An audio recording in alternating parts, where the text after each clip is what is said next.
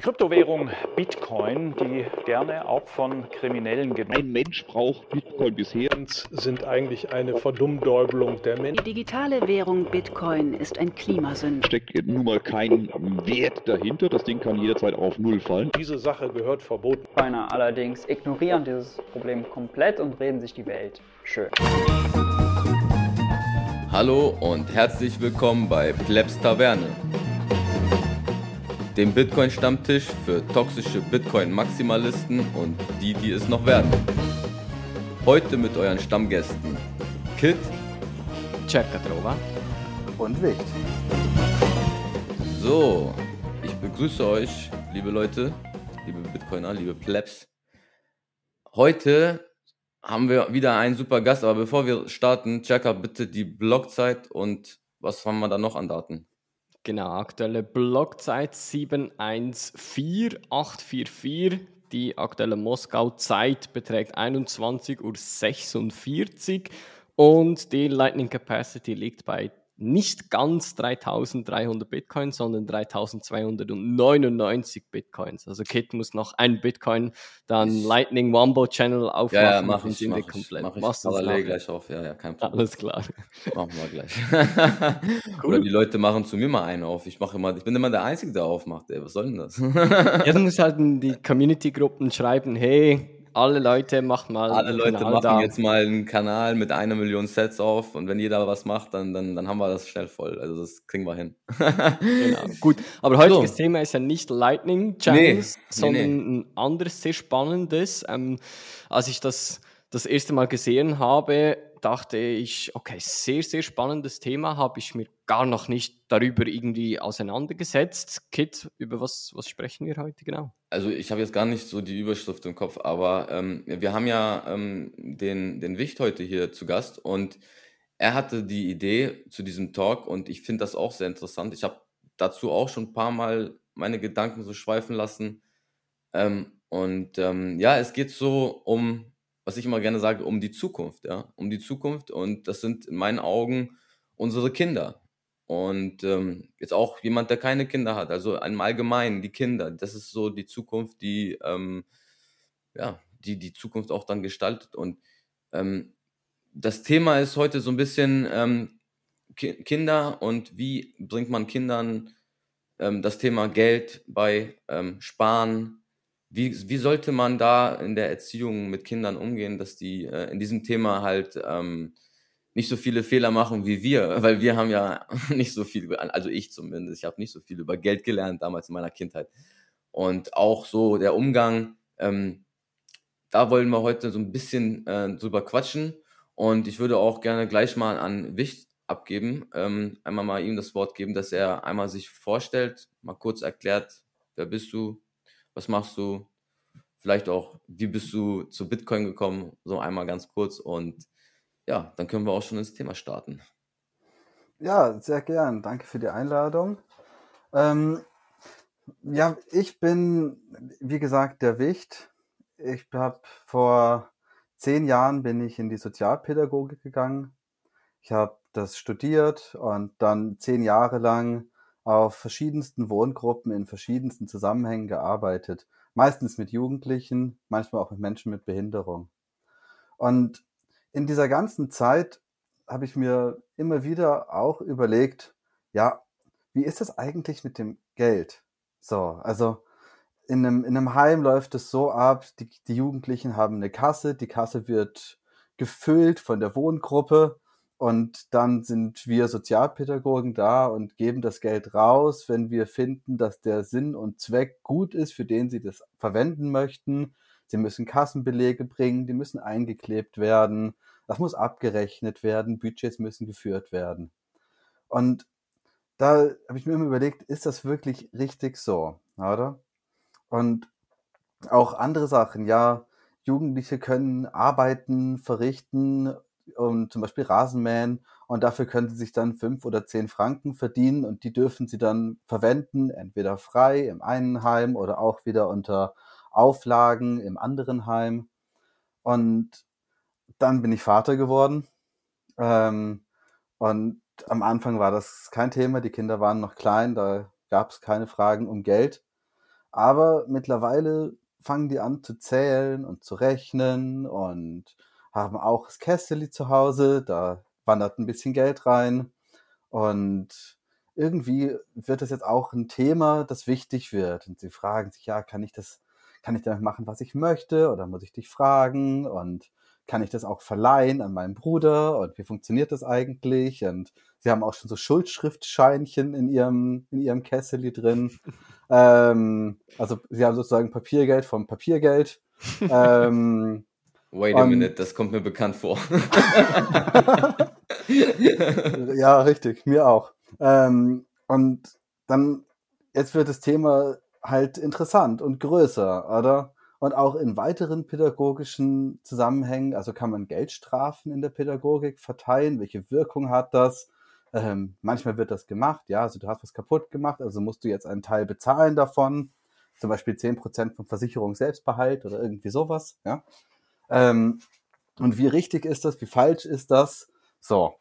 Und ich möchte vorab auch an die lieben Zuhörer mitteilen, ich habe keine Antwort auf, das, ja. Ähm, aber ich denke, es ist ein sehr wichtiges Thema, das man wirklich bearbeiten muss und auch genauer hinschauen muss. Nun zu deiner zweiten Frage, Kit, ähm, wie ich zu Bitcoin gekommen bin. Ja, durch einen guten Freund, würde ich sagen. Ja, er hat mir das damals näher gebracht und ähm, habe dann da mal investiert, mal ein bisschen was gekauft und so weiter. Habe mir aber nie wirklich groß Gedanken darüber gemacht, dass ich vielleicht Teil eines viel größeren Zusammenhangs bin. Das kam eigentlich erst ähm, damit, dass ich wirklich angefangen habe, Bücher über Spieltheorie, über Wirtschaft zu lesen und dann kam mir irgendwann der Bitcoin-Standard in die Finger und dann war es vorbei. Ja. Da war Game Over. ja, Game Over Fiat. Fiat Game ja. Over. ja, also das ist, das ist wahrscheinlich so der, ich sag mal so, der, der, der Weg von vielen. Ne? Also man, man, man nimmt erstmal so ein bisschen Geld in die Hand, man ist Skin in the Game und ähm, wenn man, wenn das Interesse halt groß genug ist und man sagt, okay, da, da ist vielleicht, steckt vielleicht noch ein bisschen mehr dahinter, dann geht man deeper. Dann guckt man sich ein paar Bücher an, Artikel, vielleicht auch Podcast und äh, YouTube-Videos. Und, und ja, dann der Bitcoin-Standard ist so, ja, das, das bricht dann so das, das, das Fiat-Mindset bei, bei fast jedem eigentlich so, ne?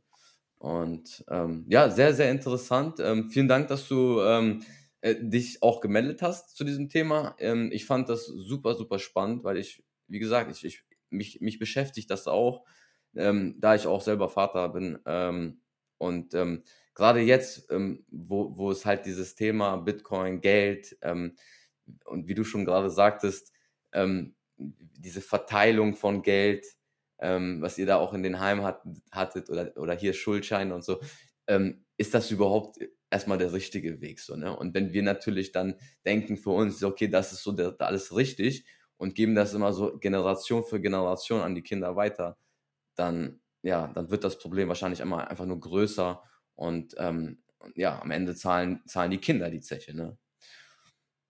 Ich habe mal gerade eine Frage was, zu dem, was du vorhin gesagt hast, Wicht. Und zwar, du hast gesagt, ja, wenn, wenn Kinder dann kommen, ihr habt also ein, eine Kasse, dann kommen Kinder und möchten irgendwie davon etwas haben. Was sind da die Kriterien? Also wer entscheidet da, was sinnvoll ist und was nicht, ob ähm, die Person das Geld bekommt oder eben nicht? Was, was, was sind das für Kriterien oder? Ja, die Kriterien sind meistens ähm, durchs Budget festgelegt, oder? Also Jugendlichen kriegen sozusagen eine bestimmtes, bestimmte Menge an Geld pro Monat. Dafür ist dann was für Kleider, was für Freizeit, was für ähm, Hygieneartikel, fürs zum Sparen, für irgendwelche Anschaffungen und so weiter und so fort, oder? Und die Idee dahinter ist, dass man eigentlich versucht, den Kindern das Budgetieren beizubringen, oder? Aber in Realität ist das eigentlich nicht so, oder? Weil sie sagen dann, ja gut, ich, mir sind Kleider ehrlich gesagt wichtiger als irgendwas zu sparen oder mhm. ähm, außerdem brauche ich auch keine größeren Anschaffungen, da eigentlich brauche ich nur Kleidergeld, ja, alles andere brauche ich gar nicht. So. Und dann kommen wir sozusagen als Sozialpädagogen her und sagen, ja, nee, aber wir müssen uns auch an das Budget halten. Und das wird tatsächlich meistens vom Sozialdepartement vorgegeben, ähm, in welchen Prozentsätzen ungefähr das Geld verwendet werden soll. Und am Jahresende muss es ungefähr hinhauen. Wenn du das Budget so anschaust ähm, und deine persönliche Meinung da einfließen lässt, hast, hast du da Punkte drauf, wo du überhaupt nicht d'accord bist, wo du sagst, was für ein Quatsch haben die da auf dem Budget drauf, das bringt den Kindern eigentlich überhaupt nichts. Hm, nein, nein, das ist, das ist im Wesentlichen schon sinnvoll, was da drauf steht. Die Verteilung ist vielleicht nicht so ganz sinnvoll. Mhm. Weil für jeden Menschen ist das Budget ein anderes, was wichtig ist. Und dann muss man halt sagen, okay, aber du musst 25% für Kleider ausgeben. Ja, was mich jetzt mal interessieren würde, ist, ähm, ob dieses Budget dann auch jährlich steigt mit der Inflation. Nein. Oder?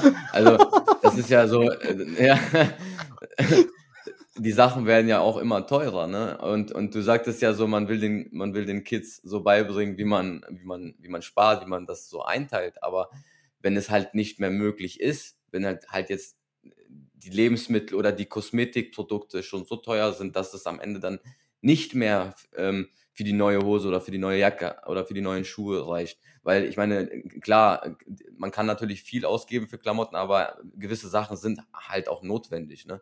Die muss man dann auch mal austauschen. Und wenn dann das nicht mehr möglich ist oder dass, dass das Spar, der Sparanteil immer kleiner wird, weil du meintest eben gerade auch, der Anteil, also man kriegt auch einen Anteil zum Sparen, Veranschaffung. Und wenn dieser, wenn dieses, wenn da das immer, also die merken es ja nicht, die, die Summe ist vielleicht immer gleich, aber wenn sie dafür immer weniger bekommen, irgendwann merkt man das. Und auch da ist ja dieser psychologische Effekt, warum sollte ich dann sparen? Also, das haben ja Kinder genauso wie Erwachsene. Also, wie, wie könnte man denn da Kindern ähm, da noch irgendwie Motivation reinbringen? Hast du da irgendwie Erfahrungen gemacht? Äh, wie sind die Kinder da drauf? Sparen die gerne oder war die Inflation schon bei denen im Mindset drin? also die Kinder haben natürlich keine Ahnung von Inflation. Ähm, und die Sparbeträge, die sie haben, sind auch nicht so hoch, dass es wirklich was ausmacht, oder? Also sie sparen ja eher auf ein bestimmtes Gadget zum Beispiel und sagen, ich möchte gerne einen MP3-Player kaufen oder ich möchte gerne ein Handy kaufen oder so. Und dann wissen die, okay, das kostet mich 300 Franken und ich kann so und so viel sparen, also muss ich jetzt sechs Monate sparen und dann kann ich es mir kaufen. So ähm, da merken sie von der Inflation nichts. Die Budgets steigen, ja, mit der, mit der Teuerung tatsächlich. Also die kriegen sozusagen die gleiche Budgeterweiterung, wie auch die Lohnerweiterung ist.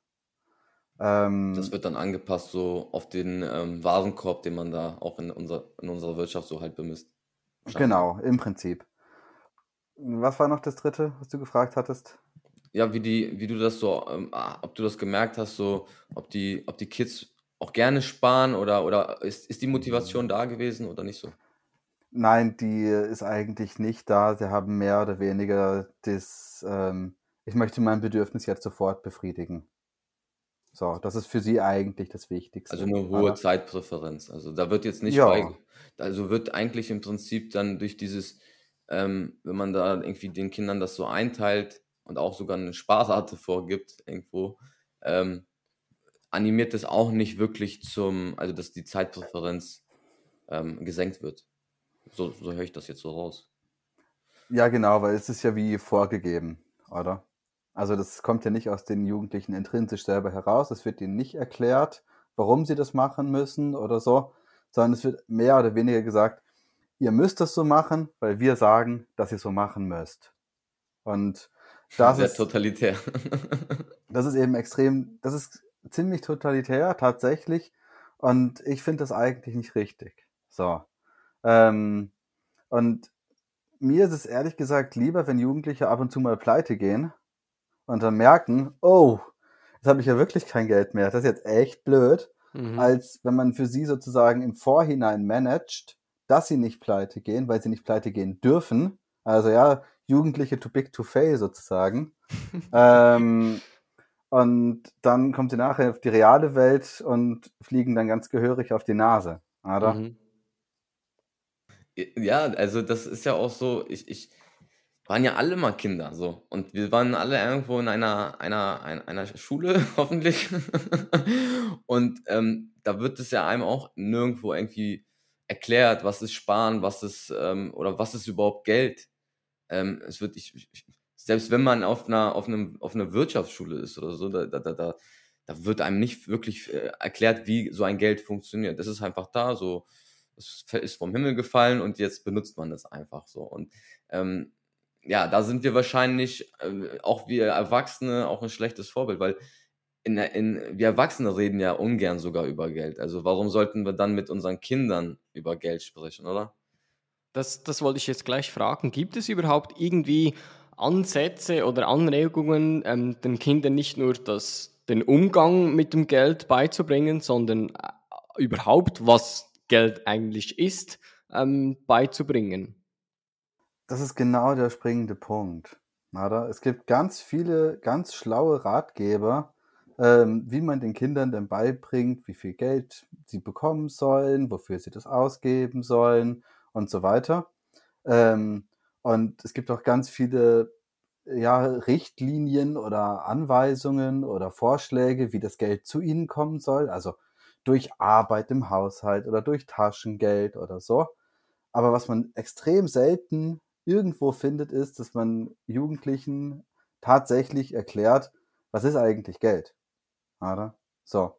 Ähm, da gibt es tatsächlich vereinzelt Artikel, also in, irgendwelchen Fachzeitschriften liest, dann geht's, heute geht es viel um Medienpädagogik in den Zeitschriften und da findet man manchmal auch ähm, so kleine Artikel über Geld und Taschengeld und so.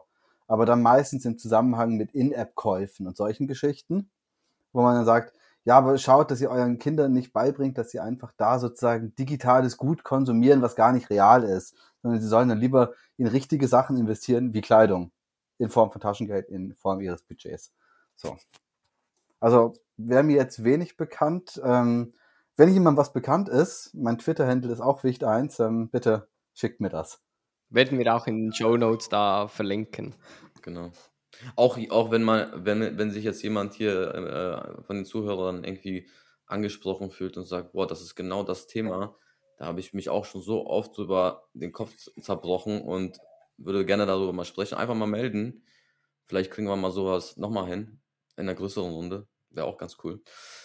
Ähm, ja, also das ist, ähm, ich weiß nicht, ich bin immer so ein bisschen, ähm, äh, wenn es um Kindererziehung geht, so allgemein in der, so in dieser Welt, wo wir hier leben, ob es jetzt Deutschland oder Schweiz ist, wir haben schon, ich weiß nicht, ich bin sehr, sehr äh, kritisch gegenüber dem Schulsystem.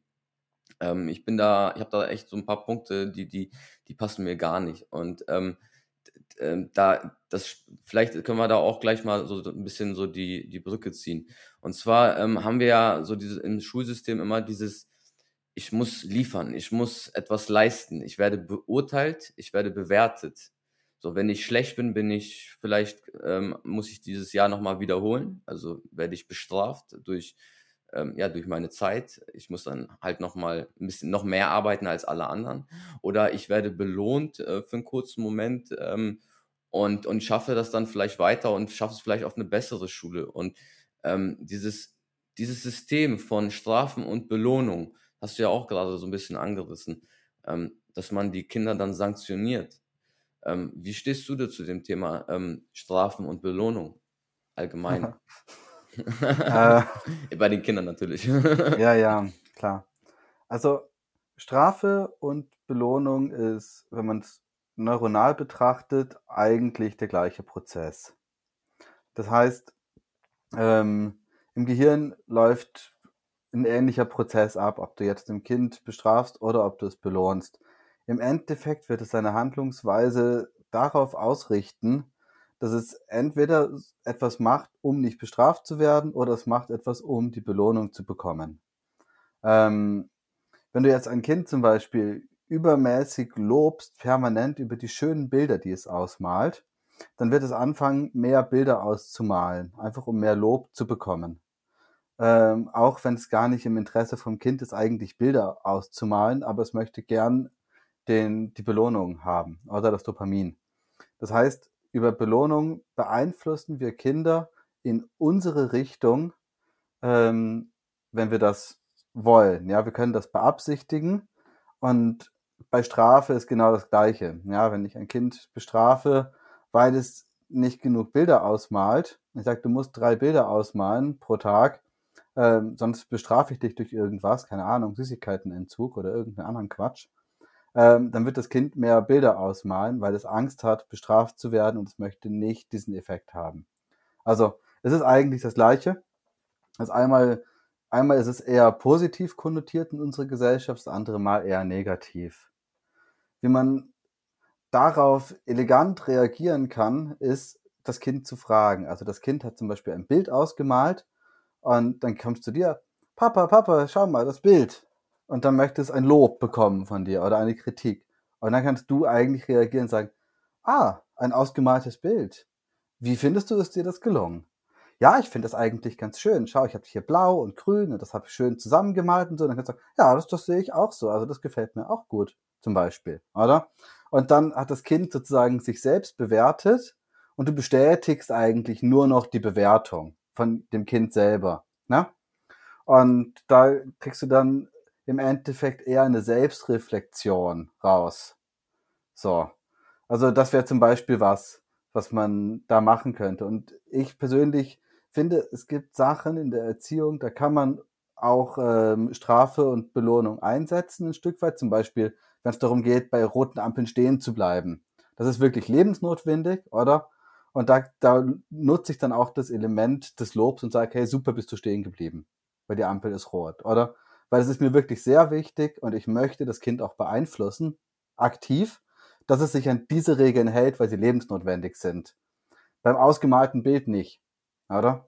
So. Und da muss man halt, glaub, als, als Eltern oder als Pädagoge immer ein bisschen die Grenze ziehen und sagen, okay, wo kann ich denn dieses Mittel einsetzen und wo ist es unangebracht? Versteht ihr, was ich meine? Ja, ja, klar. Ja. Das Ja.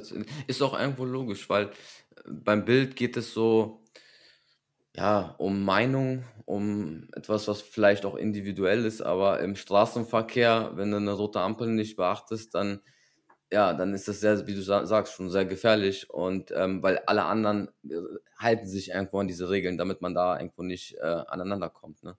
Macht schon für mich irgendwo Sinn. Und wie sagst, was sagst du zu, zu, zu Strafen, wenn jetzt das Kind doch mal ähm, fast auf die Straße gelaufen wäre und man muss es noch festhalten oder hat vielleicht, ähm, ja, keine Ahnung, hat vielleicht jetzt irgendwie jemanden, anderen Kind vielleicht auch was entwendet oder kaputt gemacht und ähm, das ist ja auch so ein bisschen immer mit einer, also hat ja immer was auch mit Verantwortung zu tun. Wie siehst du das? Es kommt ganz aufs Alter vom Kind drauf an. Ne?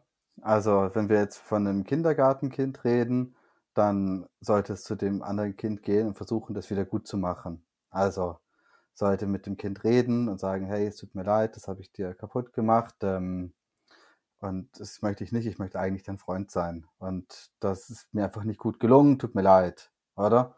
Und dass man da eigentlich versucht, ähm, das in einem Gespräch zu lösen. So. Ähm, und bei, und jetzt beim, wenn es auf die Straße läuft, oder? Einfach so, dann nehme ich das Kind dann auch, oder? Ich würde es natürlich auch retten, logischerweise, bevor es stirbt. Das macht natürlich Sinn. Also da wendet man sicherlich Gewalt an, man nimmt es einfach. Ähm, und dann würde ich aber auch sagen, puh, das hat mir jetzt aber echt Angst gemacht, oder? So. Und deswegen bin ich jetzt auch so erschrocken und deswegen bin ich vielleicht auch laut geworden. Vielleicht sagt man auch, hey, stopp! Oder so. Und das Kind erschrickt sich und dann kann man auch sagen, hey, es tut mir echt leid, aber ich bin wirklich mega erschrocken, oder? Weil das war echt eine gefährliche Situation. Ja. Und dann erklärt man eigentlich die eigene Gefühlsregung. So. Und das ist auch wichtig, dass man wirklich sich selber erklärt. Ja, das ist ein interessanter Punkt mit dieser Erklärung. Und das hat auch viel so mit diesem, dass, dass die Kinder dann auch mal drüber nachdenken, ne? Dass die sagen, ah, okay, ähm, das hat jetzt nicht damit zu tun, dass ich irgendwie, ähm, also das ist ein Fehler, den ich gemacht habe, aber den kann man nicht, kann ich wieder verbessern. Also den kann ich nächstes Mal nicht machen und ähm, dann ist alles gut. Dann mache mach ich dem Papa auch keine Sorgen und kein, keine Kopfschmerzen und alles ist cool und wir gehen einfach weiter. Ja, und es hat auch irgendetwas von Transparenz. Also du, du weißt dann als Kind, warum ähm, der Gegenüber sich genauso verhalten hat, wie Ja. er sich eben genau verhalten hat. Und dann, wenn du die Gründe weißt, dann weißt du genau, okay, wenn ich das nächste Mal mich wieder genauso verhalte, dann wird sehr wahrscheinlich genau die gleiche Reaktion wiederkommen oder sogar noch schlimmer, weil ich es nochmals gemacht habe. Genau. Und jetzt, wenn man jetzt auf Geldstrafen geht, wir haben ja das Thema Geld und Pädagogik, ähm, dann haben wir nämlich genau das Gegenteil von dem, was Jerker gerade gesagt hat. Wir haben absolut keine Transparenz, oder? Also, ich sage sozusagen, hey, du hast die Tür geknallt, ich ziehe dir jetzt fünf Franken von deinem Taschengeld ab. Und jetzt, okay, das löst erstmal unfair Gefühl aus, oder? Beim Kind. Aber es, es, hat eigentlich für das Geld auch gar nicht gearbeitet. Also ich nehme mir eigentlich selbst mein eigenes Geld weg, oder? Ich habe das dem Kind zur Verfügung gestellt als Du, du vorher. sanktionierst eigentlich mehr oder weniger. Genau, ich sanktioniere einfach, aber ohne irgendeinen einen Impact, ohne irgendeine Erklärung, ohne ein wirkliches, ohne wirklich Empathie dabei zu haben, sondern ich löse einfach nur Schmerz aus dadurch beim Kind. Ja, ich sage einfach, so, weil du Scheiße gebaut hast, zieh ich dir das von deinem Geld ab. Jetzt hast du einfach weniger von irgendwas, was du, was du halt für irgendwas anderes brauchen möchtest, oder? Und vielleicht hast du schon Pläne oder Ideen gehabt. Ich kaufe mir dann den Lego-Roboter oder irgendwas, ja. Und dann ziehe ich ihm einfach fünf Franken ab und dann muss es wieder eine Woche mehr warten, bis es wieder fünf Franken im Kessel hat. Wenn wir jetzt ein Taschengeldsystem hätten, ja. Ähm, aber da, da sanktioniere ich sozusagen einfach auf einen Zukunftswunsch, oder? Und das ist, ich finde das eher grausam. So. Also eigentlich, was wir machen als Eltern, wenn wir so handeln, ist das ja eigentlich genau das, was auch der Staat mit uns macht, ja. Wir reflektieren das dann auf die Kinder irgendwo. Ja, das hört sich jetzt vielleicht ein bisschen hart an, aber ich, ich, ich höre das, ich, ich beobachte ja auch so ein bisschen meine Umgebung und dieses zum Beispiel so, ja, das ist jetzt einfach auch so. Also die Strafen werden verhängt und warum ist das so? Ja, weil das ist jetzt so ganz oft auch in der Schule, ähm, viele Sachen sind dann halt nicht so ganz einfach für die Kinder zu verstehen und dann weiß man auch nicht, warum soll ich es denn dann nicht machen und ja, schwierig. Ich weiß nicht, wie, wie es bei euch ist ähm, oder wie es vielleicht, wollt ihr das auch teilen, wie es mit den aktuellen Kindern, die ihr habt. Ich habe ja keine Kinder, von dem her kann ich nur halt von meiner Kindheit ähm, erzählen. Ich mag mich noch erinnern, ähm, wenn ich wirklich, nehmen wir mal dieses Beispiel von Licht, Türe zugeknallt, dann wird irgendwie ähm, 5 Euro vom, vom ähm, Taschengeld abgezogen. Da dachte ich, scheißegal, jetzt erst recht. Also dann, dann habe ich dann die Tür extra noch drei, vier Mal zugeknallt, weil ich habe ja schon eh 5 Euro abgezogen bekommen. Ob ich jetzt da weitere 5 Euro abgezogen bekomme, scheißegal. Ähm, jetzt mache ich es erst recht, oder? Ähm, Hankerum muss ich dann aber auch sagen, andersrum, ich hatte auch so ein, so ein ähm, Belohnungssystem. Wir haben, ich und meine Eltern haben im Vorhinein schon abgemacht, ähm, meine Schulnoten, ähm, welche Schulnoten wie viel ähm, zu Stupf als Taschengeld gibt. Und wenn ich da einen Test nach Hause gebracht habe und da eine Note war, ähm, dann konnte man dann anhand von diesem Raster dann erkennen, okay, diese Note gleich so viel ähm, Taschengeld mehr oder auch weniger, je nachdem, wenn ich eine schlechte Note gemacht habe. Und jetzt, das ist halt so diese wieder Belohnung oder Bestrafung.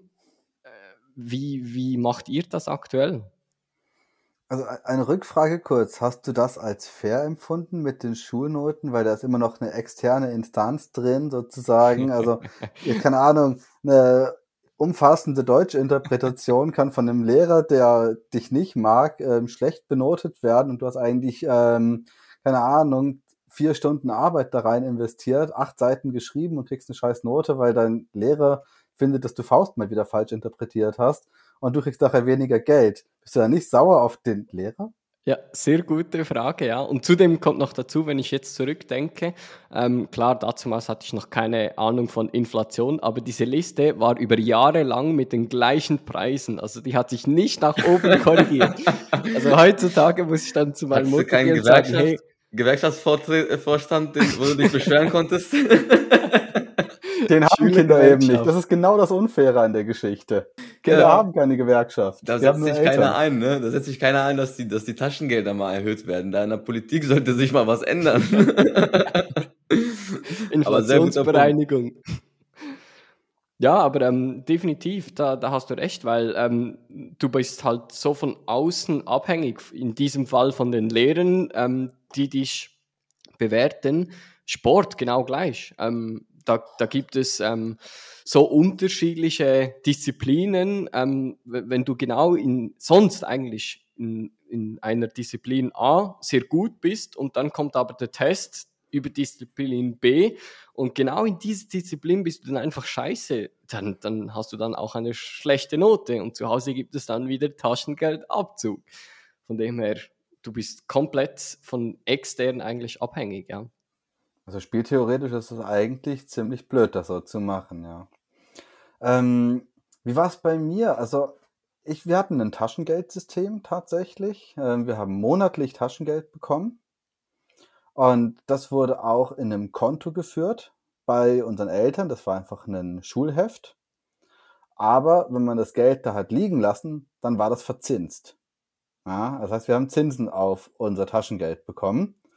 Und wir konnten Okay, auch ähm, direkt mit unseren Brüdern über dieses Konto traden.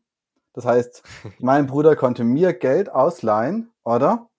Ähm, aber das hatte dann auch ähm, normalerweise einen Zinsimpact, oder? Das heißt, dann sind meine Zinsen sind dann meinem Bruder gut geschrieben worden in dem Ausmaß. Das war eigentlich, eigentlich ein ganz normales Banksystem im Prinzip, oder? So, wenn ich mir eine neue Grafikkarte kaufen wollte, damit ich ordentlich Half-Life 2 spielen kann, konnte ich mir bei meinem Kapitalistenbruder ähm, Geld ausleihen. ich hoffe, er hört zu. Ähm, Liebe, liebe Grüße an, an, Wicht, an Wichts Bruder. Also, ich glaube nicht, dass das äh, böse meint. Überhaupt nicht. Ähm, und das hat dann aber wiederum einen Zinseffekt und so weiter, oder? Und das ist, fand ich eigentlich ganz gut, bis auf den Punkt, dass wenn man größere Summen abheben wollte, dann musste man manchmal sagen, warum man das wollte, oder? Dann kann man nicht sagen, ja, du Mama, ich brauche kurz 50 Euro. Ja, wofür? Ja, ich muss da sowas kaufen, ähm, aber ich kann dir nicht sagen, was. Ähm, scheiße. ja, das ging dann halt nicht. Ja, also heißt, es war sozusagen ein CPTC auf Elternebene. Ich kann mir genau jetzt schon vorstellen, Wicht ähm, hat sein Geld genommen, 100x Leverage Long mit seinem Bruder da. Sehr gut. aber, aber das, das ist das, das was, du, was du am Ende gesagt hast, ist, ist, ist sehr, sehr interessant, weil dieses, ich muss dafür, ich muss fragen, ne? Also du hast sich selber das gespart und dann musst du dann noch fragen, darf ich? Und, und im schlimmsten Fall willst du vielleicht gar nicht sagen, wofür du es jetzt ausgeben willst. Ähm, hat man vielleicht auch als Kind a- verschiedene Gründe und oder auch als Erwachsener, das ist einfach Privatsache, ne? Aber das ist wie bei, bei unseren Banken heutzutage auch. Du hast Geld auf der Bank liegen und dann möchtest du einen größeren Teil abheben und dann kommt die Frage, was machst du mit dem Geld? Wie, wieso brauchst du das? Ist eins Ja, zu eins genau ja. das Gleiche. Ist mein fucking Geld. Ja, ja. Ab 2000 Euro müssen die das prüfen und dann, und dann ist das schon so verdächtig, ah, was wollen die hier damit machen? Und wenn du da, oder beziehungsweise, es kommt immer auch drauf an, was für ein Cashflow auf dem Konto hast. Aber sobald du mal eine, wirklich eine Summe abheben willst, eine größere Anschaffung machen möchtest, dann musst du wirklich ähm, sagen, wofür. Und auch wenn du zum Beispiel einen Kredit nimmst. Ne? Wenn du den Kredit nimmst, fragen die auch immer, wofür ist das? Konsumkredit, Immobilie oder irgendwas? Genau, und ich finde eben, dass wir das unseren Kindern nicht beibringen sollten. Oder dass das normal ist. Ja. oder? Also meine Eltern haben das wirklich sehr gut gemeint und das System war eigentlich auch ganz gut, weil ich habe dadurch gelernt, dass es besser Aktien zu kaufen als im Sparbuch zu sein, weil mein Sparbuch hat mir 0,05% Rendite gegeben und die Coca-Cola-Aktie ist halt besser gelaufen, oder? So, das habe ich als Student wusste ich das schon, oder? Und das hat sicherlich auch damit zu tun, dass mir meine Eltern das auch ein Stück weit beigebracht haben. So, also von daher, Dankeschön, Shoutout an das. Ähm, aber, aber jetzt, ähm, was bringen wir unseren Kindern bei, oder? Ich möchte meinen Kindern nicht beibringen, dass sie fragen müssen, oder? Das ist, es ist ihr fucking Geld. Es ist, ehrlich gesagt, ist mir das egal, was sie damit machen, oder? Ähm, und, aber andererseits wäre es mir auch recht, wenn sie nicht, wenn sie gerade 15 sind, alles für Alkohol ausgeben, oder? So. Ja, und dann wäre mir eine Kontrolle recht, oder? Und das ist genau, was der Staat auch möchte, oder? Sagt so, ja, eigentlich ist mir egal, was sie machen, aber hey, sie sollen einfach nicht Bitcoin kaufen, ja? Das ist einfach das nicht. Ja? Nur das eine nicht. Also alles andere geht, aber das nicht. Ja, nee, ist, ist genauso. Ist, ist, äh, bei mir ist es fast, also, ja, was heißt, also in meiner Kindheit, das war so ein bisschen äh, eigentlich schon fast, würde ich sagen, ich musste für alles fragen. Also äh, das gab nicht so ein, so ein Taschengeldsystem bei mir. Ähm, meine Eltern haben einfach gesagt, Geld ist da, wenn du was willst, sag Bescheid. So, in dem Sinne musste ich dann halt immer hingehen und auch eine erklären, wofür ich das Geld haben möchte. Und das war schon so ein bisschen auch der, der Grund, warum ich dann sehr früh schon angefangen habe zu arbeiten ähm, und mein eigenes Geld zu verdienen. Also ich, das hat auch so ein bisschen damit zu tun gehabt, dass ich gedacht habe, warte mal, dieses, ich nehme das Geld und habe nichts dafür getan und so, das irgendwie, keine Ahnung, ich hatte schon als, als, als Kind, als Jugendlicher das Gefühl, ich, ich, möchte, ich, ich muss da auch irgendwas dafür geben, also diese, diesen Wert dafür auch irgendwo selber erarbeiten. Ähm, weil ich habe halt auch gesehen, mein, mein, Vater geht arbeiten und der bringt das, ähm, bringt das nach Hause und damit werden, äh, wird die Familie ähm, finanziert und ähm, warum sollte ich denn jetzt mehr kriegen als meine Schwester oder, oder meine Mutter äh, ausgeben wollen? Und da habe ich mir mal schon mal so meinen Plan gemacht, wie ich, ähm, wie ich dann einfach ähm, mein eigenes Geld verdiene, indem ich dann halt auch Zeitungen ausge ausgetragen habe. Und das war halt damals, um einfach unabhängig zu sein, um einfach nicht zu fragen, weil das war dann mein Geld. Da hatte ich mein erstes, hatte ich schon mein Konto und ich hatte auch vorher schon ein Sparbuch, wo dann auch mal so Kleingeld gesammelt worden ist. Und da habe ich dann auch mal Zinsen bekommen. Aber das war so mehr oder weniger schon so bei mir. Ich, ich habe das selber gelernt. Und natürlich, wie man als Kind, als Jugendlicher ist, lernt man halt oft durch Fehler. und das war bei mir halt, ich habe, glaube ich, so jeden Fehler gemacht, den man mit Geld machen kann ähm, von super verschwenderisch und ähm, Geld verlieren und ähm, nicht sparen. Und also das war bei mir, ähm, da habe ich wirklich Learning by Doing und Learning by Mistakes. Und ähm, das will ich meinem kind, meinen Kindern auch nicht so, also das will ich mit meinen Kindern auch nicht so machen. Die sollen dann auch, ja, das Geld, was da ist, ähm, irgendwo die Wahl haben. Ne? Und, und ich habe mir überlegt, sorry, Jacka, ich, ganz kurz noch eine Sache. Ich habe mir überlegt, jetzt auch gerade, wo wir das mit dem Lightning ATM zum Beispiel. Das ist so ein, so ein Ding. Mein, mein Sohn ist noch nicht so, so in, dieser, äh, in, in, diesem Alter, dass er jetzt irgendwie äh, Geld irgendwie braucht für oder Geld sparen möchte oder Taschengeld hat. Wir legen immer was zur Seite, das wird gespart. Aber ich möchte das dann irgendwie so durch, über diesen ATM dann noch machen, so dass man das ein bisschen auflädt mit, mit Satoshis und sagt, hier hast du dein Taschengeld oder hier ist das, was du ähm, jetzt ausgeben kannst. Kannst du jetzt natürlich direkt Süßigkeiten damit kaufen gehen oder was auch immer kannst du es in Euro so unter dein Kissen legen oder keine Ahnung was damit machen. Oder hier hast du, hast du vielleicht auch die Möglichkeit, ähm, in Bitcoin zu sparen. Und ähm, indem man vielleicht so mehrere Möglichkeiten einfach mal aufzeigt, weil die Möglichkeiten müssen ja auch erstmal gezeigt werden. So, ich hatte damals die Möglichkeit nicht von zu Hause aus. Das Geld war da zum Konsumieren und fertig. So, und das war irgendwo auch nicht richtig. Und das, das will ich schon bei meinen Kindern ändern. Auf jeden mhm. Fall. Ja, macht, macht, macht Sinn, ja. Ich meine, wir sind ja alle Bitcoiner und wenn, wenn ich jetzt Kinder hätte, würde ich so, so fest wie möglich auch wollen, dass mein Kind ähm, das gleiche Know-how bekommt, wie, wie ich habe, über das ganze Geldsystem und über Bitcoin.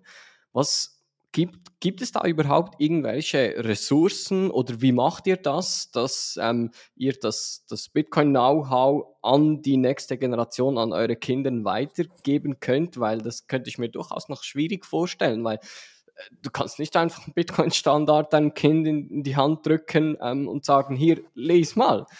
Als gute Nachtgeschichte. Als, ja, genau da muss ich sagen, es kommt aufs Alter drauf an, oder? Also bei meinen eigenen Kindern, die sind, die sind wie gesagt doch Kindergarten, da macht das alles relativ wenig Sinn, oder? Dem muss ich nicht erklären, wie Zentralbanken funktionieren und so weiter.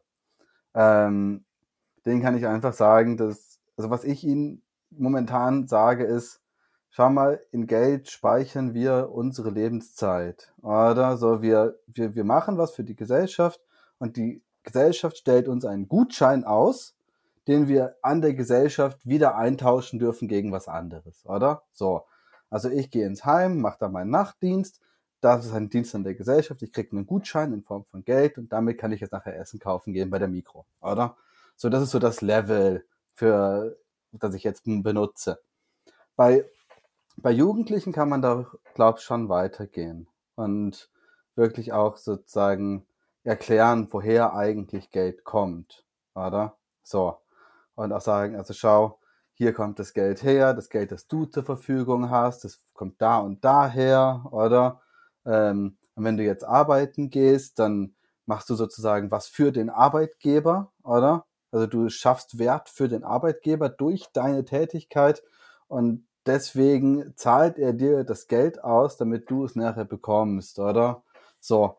Ähm, und diese ganze Spardebatte und Inflation, das kann man so ab Teenager-Alter, finde ich, frühestens kann man damit anfangen. Das ist hoch abstrakt, das darf man nicht vergessen. Ähm, viele Bitcoiner kommen erst darauf, wenn sie 30, 35 sind, oder? Darf man nicht vergessen. Ähm, Im Teenageralter gibt es ganz andere Probleme, die viel vordergründiger sind als Geld oder Inflation oder so ein mhm. Quatsch, ja. Das ist für sie nicht so wahnsinnig wichtig, oder? So. Was ich aber mache, wenn Jugendliche kommen, oft mit dem Wunsch zu sagen, ich möchte einfach reich sein. Wenn ich, wenn ich mal groß bin, möchte ich reich sein, oder? Und dann, dann sage ich ihnen aber schon so, okay, es gibt zwei Möglichkeiten, um reich zu werden in dieser Welt. Entweder du gründest eine Firma, hast irgendeine verdammt gute Idee oder auch eine schlechte Idee und vermarktest die sehr gut. Ähm, oder aber du wirst sehr klug im Investieren und lässt sozusagen andere Leute, die verdammt gute Ideen haben oder diese sehr gut vermarkten können, für dich arbeiten, oder? Das ist im Prinzip der Aktienmarkt, oder? Du kannst in Apple investieren und nachher arbeitet sozusagen Apple für dich ein Stück weit, oder? So. Ähm, das sind die beiden Möglichkeiten, um wirklich Geld zu verdienen. Und mit einer Lehre und Arbeiten wird man nicht reich. Damit kann man sich ein gutes Leben verdienen. Das stimmt. Ja? Aber reich wird man damit nicht. Und da macht es bei vielen wirklich Klick. Ich sage so, aha, also wenn mein Inflow limitiert ist, dann wird es schwierig. Aber wenn das sozusagen auf meiner eigenen Faust liegt, dann habe ich die Möglichkeit, oder? Und das, darüber bin ich gekommen, über dieses Rich Dad, Poor Dad, oder? Der erklärt das wirklich wahnsinnig schön und sagt so, also es geht, es geht gar nicht ums Geld. Du möchtest nicht das Geld haben, du möchtest die Assets haben. Darum geht es. Du möchtest Assets akkumulieren. Du möchtest gar kein Geld haben am liebsten, oder? So. Und wenn einem das mal klar wird, dass man wirklich eigentlich, du willst kein Geld haben, du willst nur Zugriff haben auf den Firmenwagen, auf die Bahncard 100 von der Firma und so weiter. Du willst es gar nicht besitzen, du willst Zugriff darauf haben. Und mit dem Geld, auf das du Zugriff hast, mit dem möchtest du Assets kaufen. Oder? So. Und wenn einem das klar wird, das, dann ändert sich doch ganz, ganz viel oder? Im Mindset überhaupt, oder? Und dann fangen Kinder halt dann an, ja, ich sammle vielleicht lieber irgendwas, was wertvoll ist, auf, oder? Gehen dann zum Lightning ATM.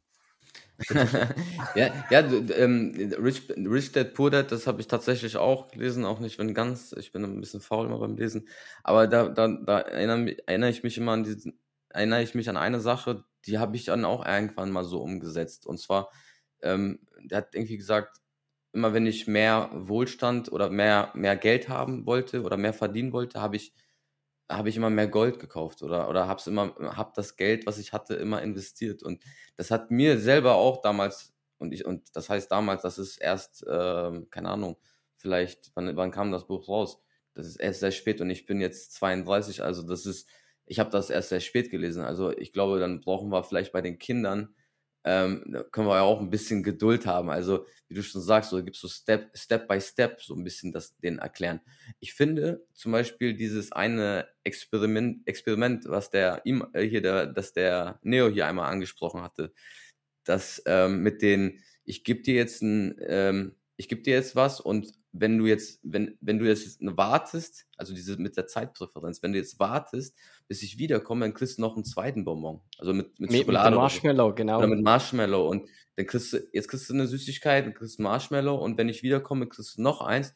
Es sei, also nur wenn du das erste nicht aufgegessen hast bis dahin. Und da, also, dass man da vielleicht so ein bisschen auf die, also ist so meine Idee, dass man so ein bisschen auf die Zeitpräferenz geht.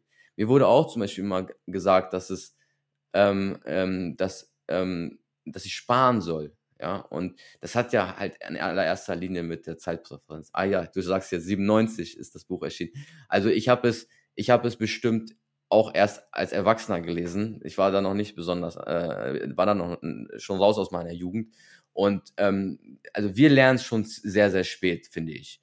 Also da, da können wir den Kindern ruhig so ein bisschen die Zeit lassen und ich finde da diese Zeitpräferenz äh, zu senken bei den Kindern, zu sagen, pass mal auf, hier, äh, spar das und vielleicht kannst du, oder hier Computersachen, ne? die werden ja allgemein günstiger. Die Playstation war bei mir auch so. Meine Eltern haben gesagt, warte noch ein bisschen, die wird dann günstiger und dann kannst du sie die günstiger holen. Und so habe ich das dann für mich gelernt. Ne? Wenn wir schon gerade über Bücher sprechen, ich habe in der Community schon oft irgendwie so Bitcoin-Kinderbücher gesehen, wo gewisse Themen so ganz ähm, zeichnerisch dargestellt werden. Was haltet ihr davon? Sagt ihr da, nee, in, diesem Alter, wo, wo das Kind ist, ähm, wo er solche Kinderbücher konsumiert, ist einfach noch zu früh, das macht überhaupt keinen Sinn? Oder sagt ihr, doch für so Samen zu setzen, könnte das durchaus spannend sein? Ich finde, man kann Kinder ruhig mit sowas konfrontieren. So, also ähm, die Kinder konfrontieren sich dann eigentlich selber damit. Du kannst es ihnen einmal geben, entweder sie schauen es an und finden es spannend oder sie legen es wieder weg, oder? Und das eine Kind findet vielleicht die Dinosaurierbücher wahnsinnig spannend und guckt die hundertmal an und das andere guckt sich aber das Buch über Erdöl und die Förderung und Logistikketten an. Also das ist ein reales Beispiel. Ähm, und wenn da noch ein Bitcoin-Kinderbuch liegt, vielleicht gucken die das dann auch an, oder? Wichtig ist einfach, dass, wenn, also, dass sie irgendwie, man darf sie nicht zwingen, oder? Das darf niemals Zwang sein. Ja? Ich glaube, das sind alle Bitcoiner auf einer Linie, ja. Äh, Top-down, Bitcoinization auf Kinder, das geht auch nicht, ja. So. Aber das als Angebot dastehen zu haben, finde ich persönlich jetzt nicht unbedingt falsch. Mhm. mhm. Da bin ich auch auf deiner, auf deiner Meinung. Also ich finde auch, grundsätzlich sollte man Kindern nichts äh, aufzwingen. Auch dieses, ähm, du hast jetzt dein äh, Zimmer aufzuräumen oder du hast jetzt das und das zu machen, anstatt jetzt zu spielen. Ähm, ähm, Kinder, Kinder ist, es muss alles spielerisch sein irgendwo. Weil beim Spielen lernen die am, am, am besten. Ne? Wir lernen auch am besten, wenn wir, wenn wir etwas machen, was uns Spaß macht. Und wenn wir dann halt etwas sagen, so hier, nimm das und lern das mal, dann hat, das ist schon erstmal so ein, so ein komisches Signal an. Also das Kind wird dann, also ich, ich rede da von mir, ne? ich denke dann so, ach, wenn meine Eltern das wollen, dann ist es bestimmt nicht, was ich will. So, äh, so, so, so in der Art denken wahrscheinlich dann Kinder in dem Moment. Und ähm, also so wie, wie Wicht sagt, einfach das Angebot zur Verfügung stellen, genauso wie mit dem, mit dem, mit dem Geld. Also du hast, du hast die Möglichkeit jetzt das auszugeben, das zu sparen oder du steckst es hier in den Lightning ATM und da hast du drei Optionen. Ne? Du kannst dem Kind auch so die Bücher auch in mehreren Optionen geben. Ne? Und, und guck dann einfach von der Seite zu, wo es dann hingeht. Ne? Vielleicht äh, ist es auch so ein Step by Step. Also wir mussten, glaube ich, auch viele andere Bücher erstmal lesen, bevor wir vielleicht Bitcoiner äh, geworden sind. Ähm, das, hat, das hat alles mit Interessen zu tun. Und die können sich natürlich auch über die Zeit äh, entwickeln oder verändern.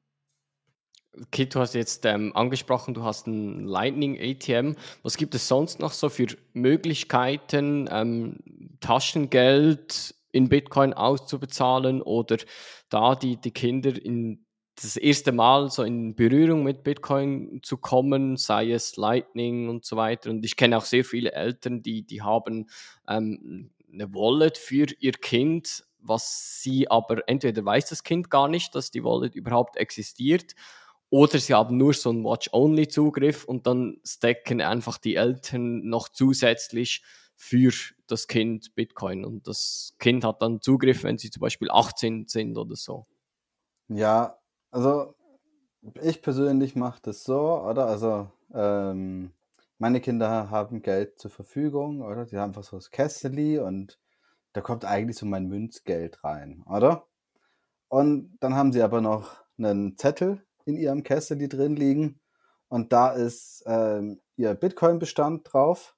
Den habe ich für sie gestackt, oder? Der läuft über mich im Prinzip, ist auf meiner Bitbox und so weiter und so fort.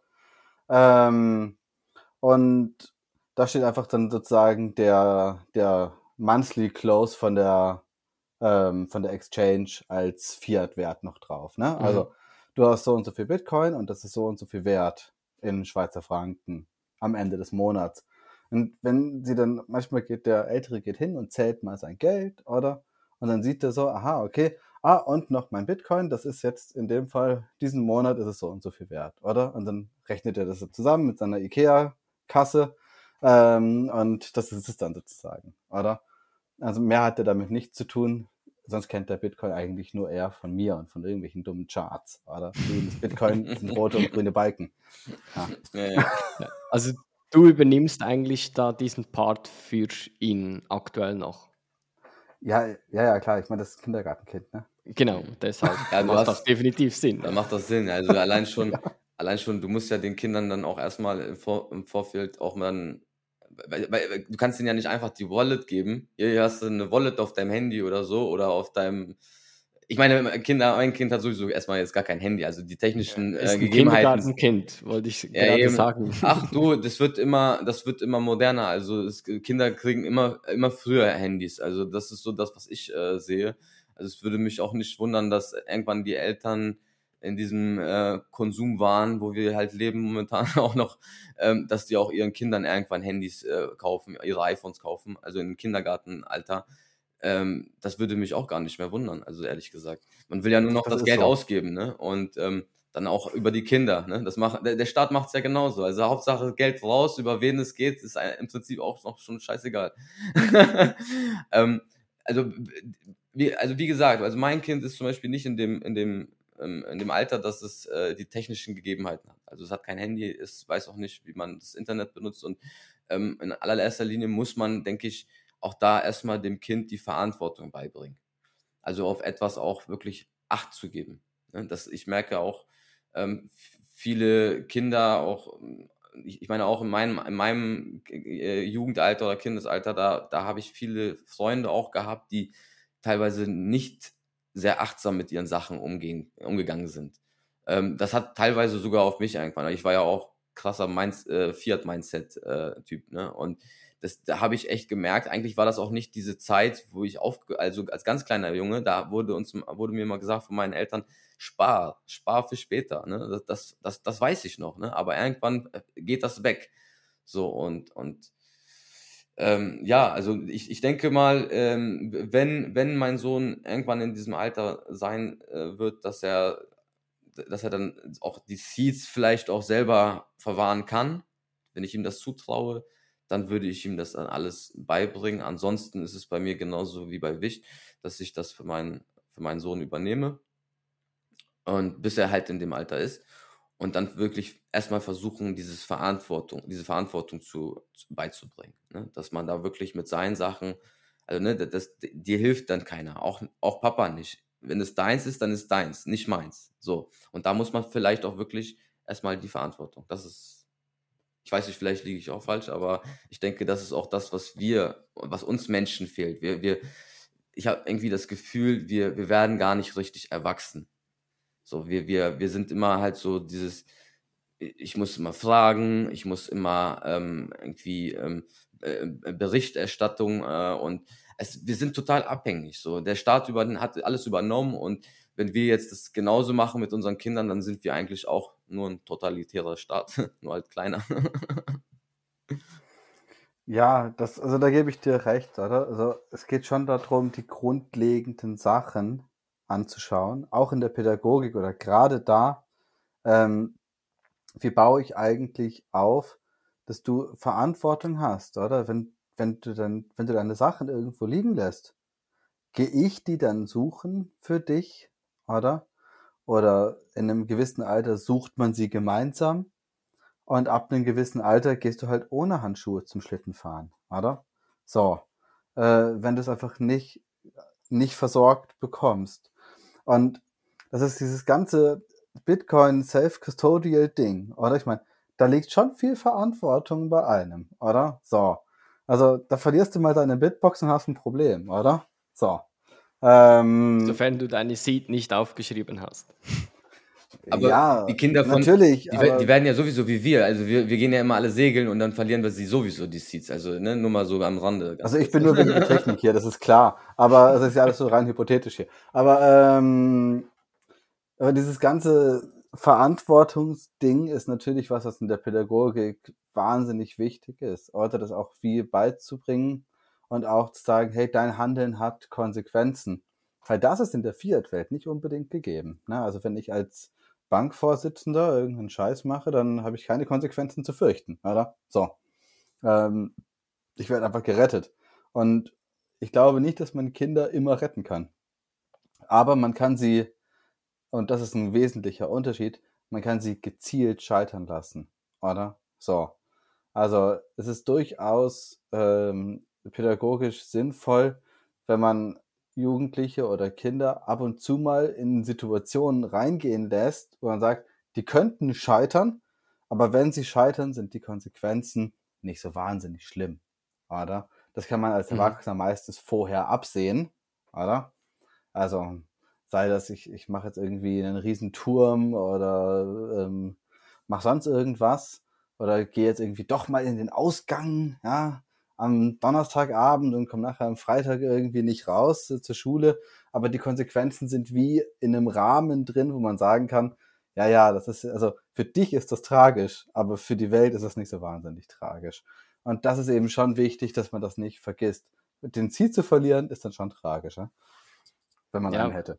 Definitiv, ja, weil äh, ich, meine Meinung ist, viele Erwachsene haben das gar nie gelernt. Also ähm, Verantwortung zu übernehmen. Und das merke ich heute, wenn ich jemandem erkläre, okay, hier kannst du die Bitbox einrichten, dann kannst du die, die Seed einrichten, die musst du dir aufbewahren, weil nur du bist jetzt verantwortlich für diese Bitcoins und wenn du das verlierst, dann kannst du niemand anderen fragen und dann kommt immer so große Augen ja, nee, das, das, das möchte ich nicht. Ich möchte, ich möchte gar nicht da selber verantwortlich sein und ich weiß gar nicht, wie ich damit umzugehen habe und so. Und wenn du das gar nicht gelernt hast, Selbstverantwortung zu übernehmen, dann bist du immer derjenige, der sagt, ja, nee, nee, ich komm, ich lasse das auf, auf Coinbase oder auf Binance und dann macht es Bam, ähm, gibt es einen Hack und dann, dann ist alles weg und du sagst, ja gut, ähm, hätte ich es doch lieber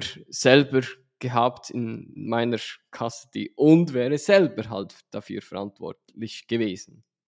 Also ich würde ja so einen Testlauf machen. Ne? Also ich würde ja auch nicht einfach meinem, meinem Kind so die Seeds geben und jetzt let's go. Also ich würde schon am Anfang da so ein Backup behalten. Ne? Aber ich würde auch schon dann sagen, pass auf, das hat, glaube ich, was mit der Transparenz zu tun. So, man muss, man muss das natürlich gut erklären, ne? Und man macht da vielleicht mal so einen Testlauf, dass man sagt, komm, ich, ich, ich lasse ihn mal jetzt richtig zittern und dann soll er mal auch dann, wenn er die Seeds verliert, soll er mal so richtig denken, dass er dann vielleicht auch mal eine ganze Woche, einen ganzen Monat, dass das wirklich dann alles weg ist. So. Die nächsten Seeds wird er nicht verlieren.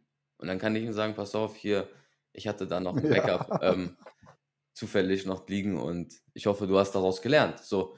Und ich glaube, ähm, wenn, du, wenn du den Kindern das irgendwo erklärst ne, und, und sagst, pass auf, dein, dein Handeln hat irgendwo, ähm, ja, vielleicht Konsequenzen. Und das vielleicht auch einmal, so wie, wie ich gesagt, einmal mal auf die Fresse fliegen lässt, dann, dann ist das vielleicht mal ganz gut. Ne? Wie, ich, wie ich zum Beispiel in meiner, in meiner Kindheit, ich habe hab durch viel, viel durch Fehler gel äh, gelernt. Und da lernt man eigentlich auch am besten, weil man da ist das Skin in the Game und das tut dann einem schon ein bisschen weh. Und ähm, ja, also das ist schon, ich, was, was ich sehr, also was ich mal sehe, ist halt dieses, dass es halt nicht transparent ist. Und wenn du jemanden fragst oder auch, also jetzt ob Erwachsener oder Kind, ist total egal. Also wir, wir, wir nehmen einfach alles so hin, wie, wie es uns gesagt wird. Ne? Wir haben vielleicht Fragen und dann fragen wir, aber wenn uns sagt, ja, das ist jetzt aber so, dann ist das jetzt so.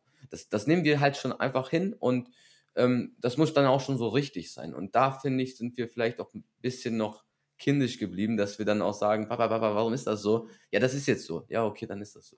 Dann hören wir schon wieder auf. So. Oder wie seht ihr, seht ihr das? Ja, also ich finde halt, Konsequenzen müssen immer natürlich sein, oder? Also das heißt, sie müssen aus der Sache heraus entstehen. Ne? Also wenn ich meinen Seed verliere, habe ich keinen Zugriff auf meine Bitcoin. Ja, das, ist, das ist eine logische Konsequenz.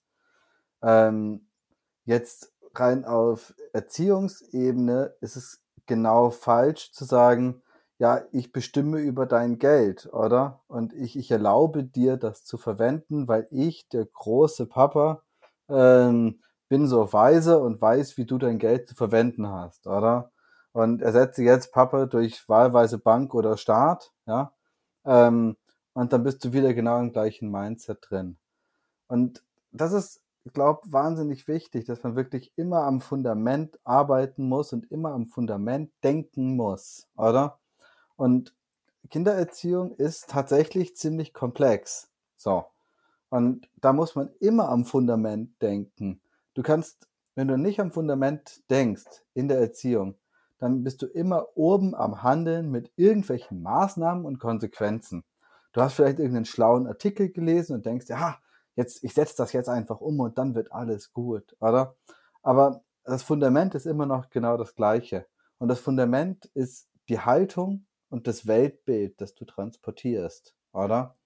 Und wenn du es irgendwie schaffst, dieses Weltbild und diese Haltung so deinem Kind zu vermitteln, dass es das versteht, am Anfang vielleicht spielerisch, dann auf einer Gefühlsebene, wenn es ein bisschen älter wird und wenn es noch älter wird, Teenageralter, vielleicht auch auf einer intellektuellen Ebene, dann bist du auf einem Weg, wo du sagen kannst, okay, ich glaube, das, das wird eine gute Sache, oder?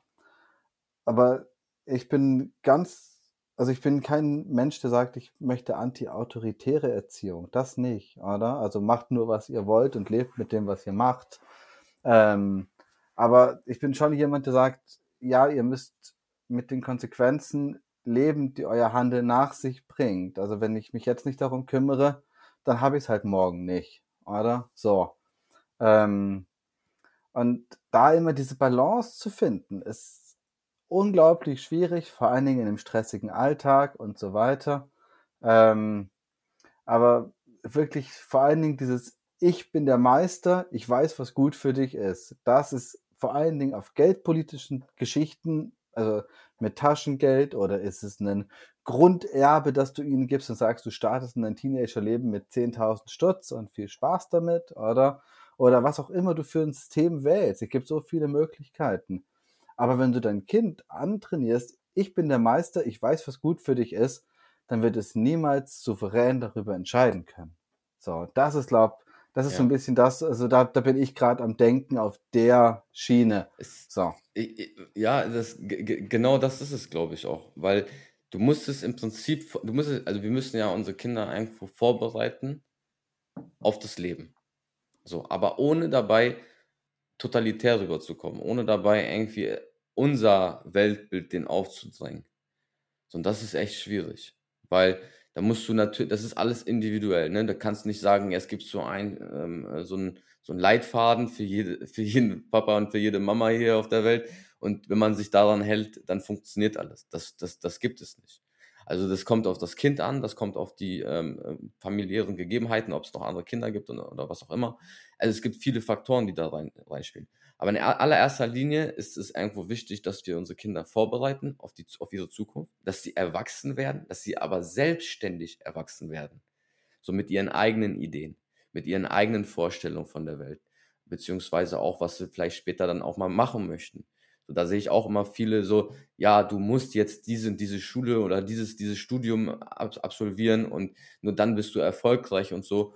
Und, und das ist halt, glaube ich, auch falsch. Ne? Und da, äh, da sollte man halt den Kindern eine Möglichkeit geben, wirklich zu wählen. Und das ist natürlich auch jetzt erstmal schwierig. Ne? Was, was gibt man den Kindern so für, zur Wahl? Ne? Die eigenen Sachen, die einem vielleicht äh, sinnvoll erscheinen, sind vielleicht für die Kinder gar nicht mehr sinn, sinnvoll, weil die Zeiten verändern sich ja auch ständig.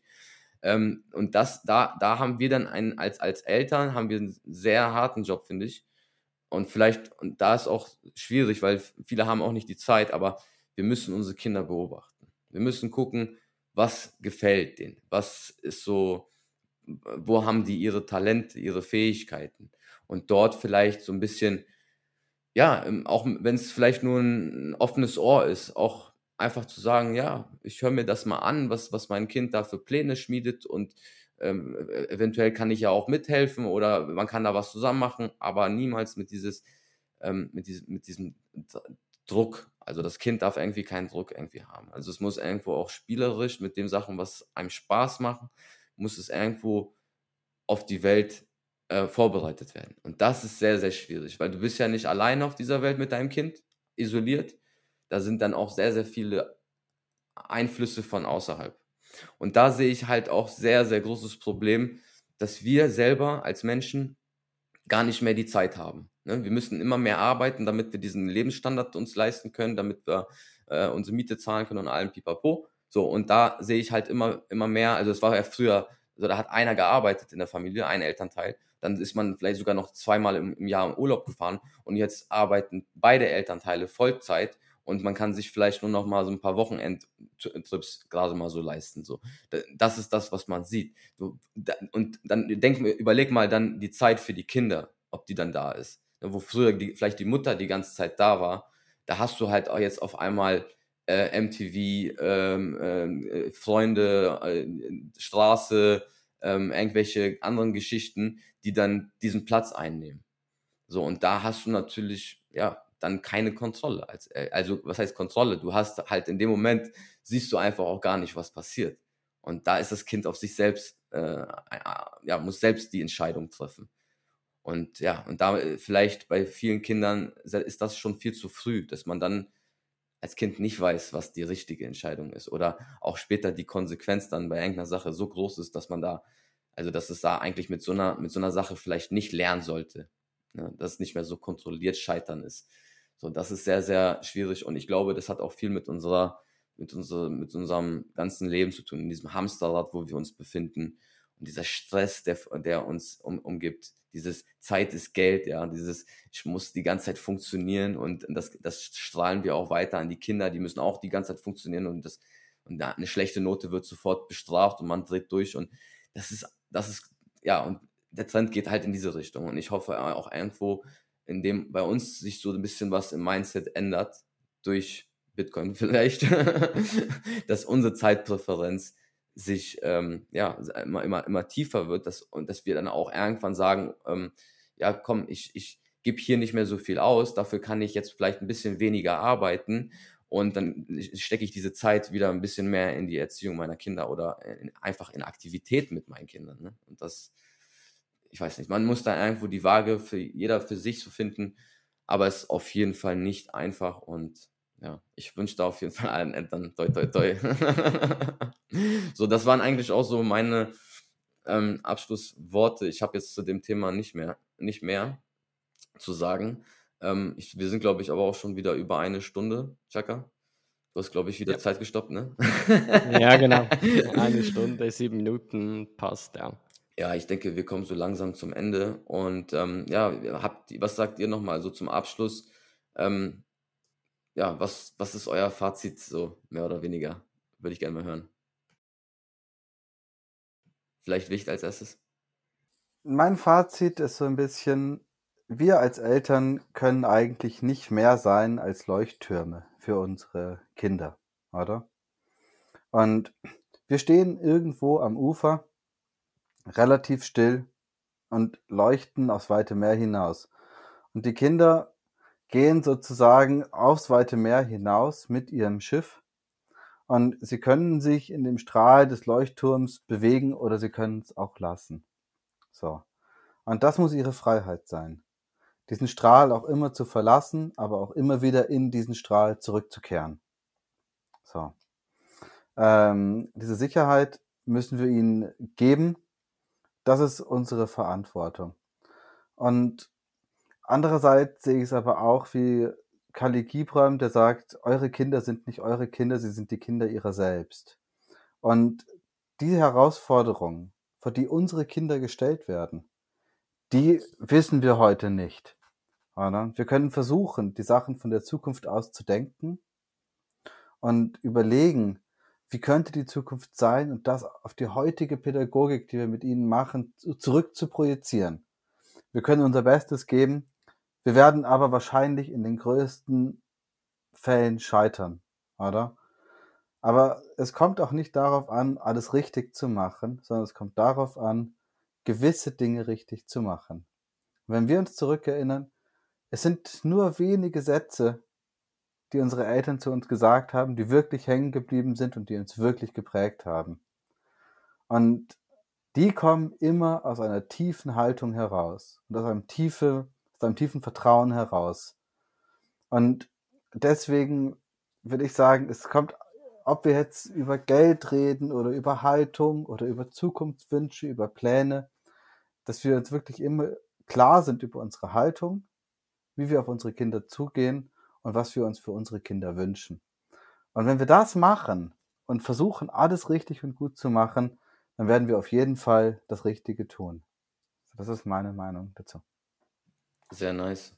Also dieses, Krass, ja. was, was mir Sehr sehr, nice. was mir sofort in dieses, dieser Spruch mit dem Leuchtturm, das ist so geil. Und diese Sicherheit, dass du immer, und dieses, dass du immer rein und wieder raus, das ist im Prinzip einfach das Bitcoin-Netzwerk. Du hast da die Sicherheit, du kannst jederzeit rein, du kannst aber jederzeit auch wieder raus. Also das ist so genial. ähm, Jacker, du hast ja noch keine Kinder, hast ja schon gesagt. Ähm, was ist so, was nimmst du hier heute aus diesem Talk mit? Uff, ähm, ja, wie gesagt, ohne Kinder ist es natürlich schwierig, weil ich kein direktes Beispiel äh, bei mir selber habe. Ich habe halt einfach nur immer Beispiele von meiner Kindheit. Aber was, was jetzt gerade der Wicht erzählt hat ähm, mit dem Leuchtturm, das, das flasht mich wirklich so fest, weil es gibt so viele Analogien ähm, mit beispielsweise, ähm, was ich aktuell mache, wenn ich jemanden Orange pille, weil ich kann ihm die Richtungen angeben. Ich kann aber nicht äh, das, das Know-how und das Wissen ihm reindrücken und, und sagen, das ist richtig, weil ich sage, es ist richtig. Das funktioniert einfach nicht. Ich kann ihm gewisse Leitplanken geben, ich kann ihm den, den Weg geben und wie Wicht es gesagt hat, aufs Meer fahren muss er dann selber. Und da die Selbstverantwortung ähm, so zu, zu fördern, das finde ich enorm wichtig, weil schlussendlich das ist wie beim Orange-Pillen bei meinen Freunden, wenn Bitcoin dann um 30% runterkracht, dann möchte ich nicht, dass die alle zwei Sekunden ähm, zu mir kommen und sagen, hey, du hast doch gesagt du bist verantwortlich und so weiter. Nee, jeder ist selber verantwortlich. Ich kann nur die Richtung ähm, geben und mein Bestes in diesem Punkt ähm, tun. Von dem her, ja, das, das ist so mein Fazit. Also- sehr, sehr spannender Ja, ähm, sehr, sehr Talk spannend. ähm, mit euch beiden. Ich bedanke mich. Kit, Ich, ich Schlusswort? bedanke, ja, ich bedanke mich auch. Ich glaube, also was Schlusswort von mir, von meiner Seite, ähm, Bitcoin hat mich schon so ein bisschen zu einem besseren Papa gemacht. Also und ähm, ähm, ja, das kann ich jetzt schon so sagen. Und ähm, äh, Mindset erstmal bei uns ändern, dann vielleicht bei den Kindern, wenn es klappt, gut, wenn nicht, auch nicht, auch gut.